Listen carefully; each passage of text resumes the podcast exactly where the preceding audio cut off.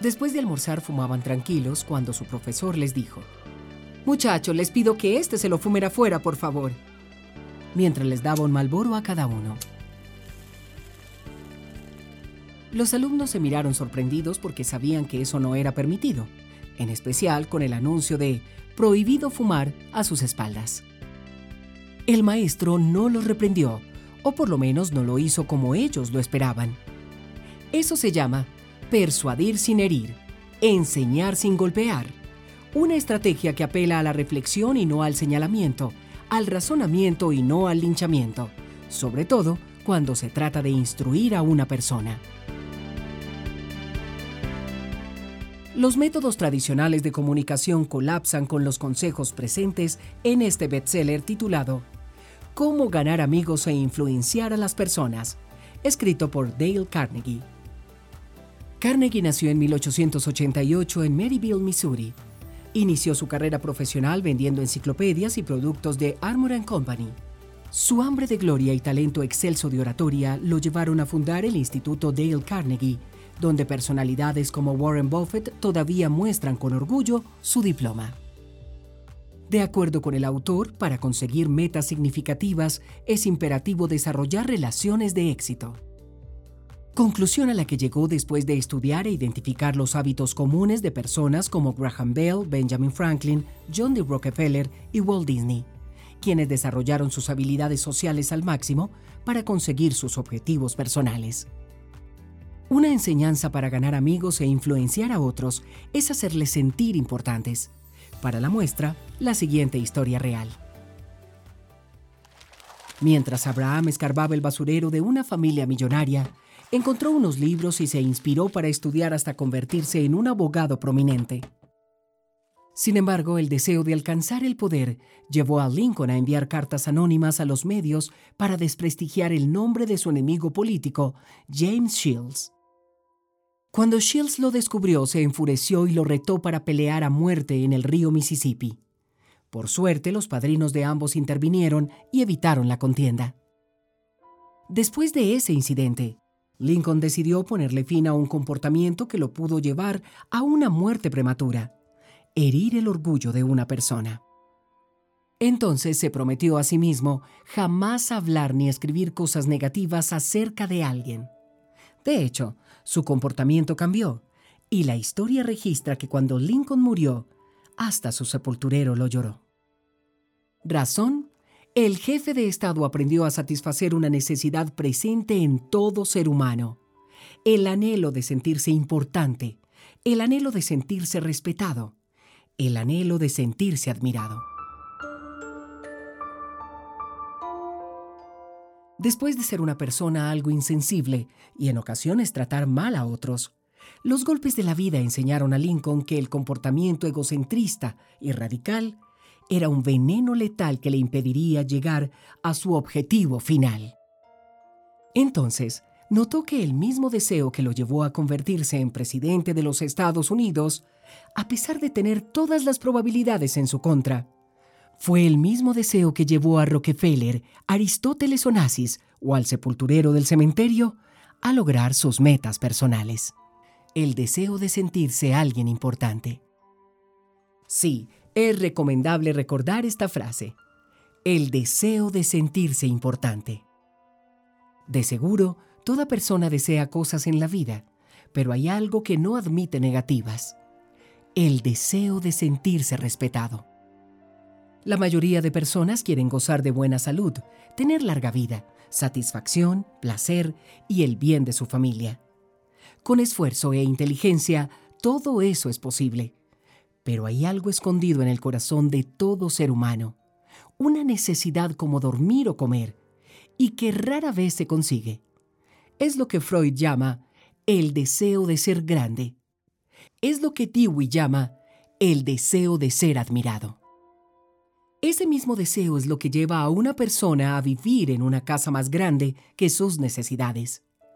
Ese mismo deseo es lo que lleva a una persona a vestir de acuerdo con la última moda o a conducir el auto último modelo. Ese mismo deseo también lleva a los criminales a cometer acciones atroces, al punto de satisfacer ese deseo al ver su foto en un periódico, compartiendo páginas con deportistas u otros famosos. Por ello, para fortalecer una amistad o comunicarse mejor con alguien, el primer objetivo debe ser hacerle sentir importante. Sin embargo, hay que ser cuidadoso con la falsa admiración. Esta puede jugar en contra si uno no es sincero. La adulación es diferente a la admiración. La adulación empieza donde la realidad termina. Por ejemplo, si alguien tiene cinco cualidades positivas, solo debes mencionarle una o dos de manera realista y natural. La verdadera amistad se construye basada en principios de honestidad y no comportamientos de manipulación. Se basa en sinceridad y no en vanidad. Además, para cultivar más la empatía, es recomendable practicar los siguientes comportamientos internos. Primero, estar dispuesto a sonreír. En una ocasión, Zig Ziglar dijo, Sé útil. Cuando veas a una persona sin una sonrisa, regálale la tuya. Una sonrisa vale más que diez palabras, y en general, cuando se da con sinceridad, cambia el estado de ánimo de la otra persona. Antes de hacerlo, observa y trata de identificar cuál es su estado de ánimo. Por ejemplo, si la persona está alegre, acompáñala con tu entusiasmo también. Si la persona está cansada, comunícale que tú también lo estás, por X o Y razón verdadera. Hacerlo generará más empatía. Segundo, contacto visual. La mayor parte del tiempo mirar a los ojos con sinceridad a quien le está hablando a uno aumenta los niveles de oxitocina, un neurotransmisor que incrementa los sentimientos de bienestar. En general, de acuerdo con la cultura donde uno se encuentre, el contacto visual es una señal de respeto, atención e importancia hacia la otra persona. Por esto el autor recomienda practicarlo. Tercero, escuchar más y hablar menos. Para ganar amigos e influenciar personas es necesario entender que lo más importante para la otra persona es ella misma. A nadie le interesa hablar de una guerra mundial si tiene un dolor de muela. Las personas siempre hablarán y resolverán sus problemas antes que nada. Cuarto, llamar a otros por su nombre. No hay nada más dulce para una persona que escuchar su nombre con amabilidad, concluye Carnegie. Además de eso, para cultivar más la empatía, practica los siguientes comportamientos externos. A. Expresa con sinceridad sus cualidades y comunícales lo importante que son para ti. No discutas o argumentes si quieres persuadir a alguien. La única forma de sacar lo mejor de una discusión es evitándola, dice el autor. B. Muestra respeto por las opiniones de la otra persona. Nunca digas, estás equivocado. Si cometiste un error, admítelo rápido y con énfasis. Di frases como, Puedo estar equivocado, en ocasiones lo estoy, pero pienso que... y expresas tu opinión. También, al concluir las reuniones o conversaciones, realiza propuestas interesantes, pues esto le encanta a la mayoría de las personas exitosas. C. Por último, para transmitir un mensaje con eficiencia, no critiques, no te quejes y no condenes a los demás. No olvides enviarles un mensaje de cumpleaños o llamarles para felicitarles. Ese tal vez sea uno de los días más importantes para una persona. Para aprender más de este libro, meditemos en las siguientes frases. 1. Me pinto el cabello de negro para los encuentros amorosos y de blanco para las reuniones de negocios. Aristóteles Onassis. 2. Saber cuándo guardar silencio es un arte. Nietzsche. 4. Cuando alguien está enojado, déjalo que hable. Interrumpe solo para señalar lo que ambos están de acuerdo. 5. Criticar es inútil y destructivo. Solo consigue que la otra persona se ponga a la defensiva y se aleje. 6. Para ser interesante hay que interesarse en los demás. 7. Ríe y el mundo reirá contigo. Llora y el mundo dándote la espalda te dejará llorar. Charles Chaplin 8. El fracaso de ciertas relaciones es un desvío, no es un callejón sin salida. 9. Sé breve en tus razonamientos, que ninguno hay gustoso si es muy largo. Miguel de Cervantes. 10. Quien desarrolla buenas relaciones en casa, también lo hará fuera de ella. 11. Si quieres despertar el resentimiento de una persona, lánzale una crítica punzante. Con eso basta. 12.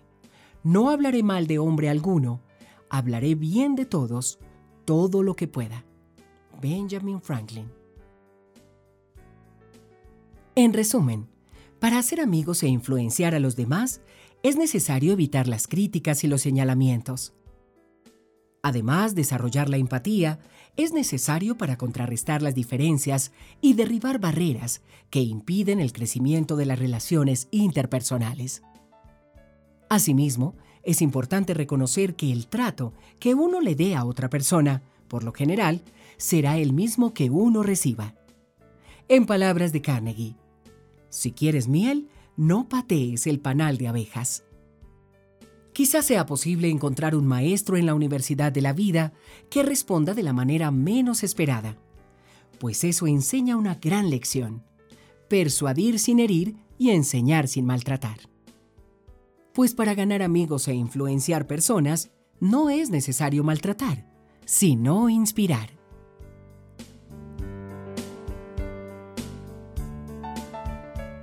Bonus 1 el libro Cómo ganar amigos e influir personas de Dale Carnegie fue publicado por primera vez en 1936. Tiene 336 páginas divididas en cuatro partes. La primera parte se titula Técnicas fundamentales para tratar con el prójimo y se trata de aquellos detalles para entablar una relación armoniosa con los demás. La segunda parte presenta seis maneras de agradar a los demás. La tercera parte titulada Logre que los demás piensen como usted enseña que la mejor manera de ganar una discusión es evitarla. La cuarta parte se llama Sea un líder, cómo cambiar a los demás sin ofenderlos ni despertar resentimientos, y revela que lo mejor antes de señalar los errores de otra persona es reconocer los propios.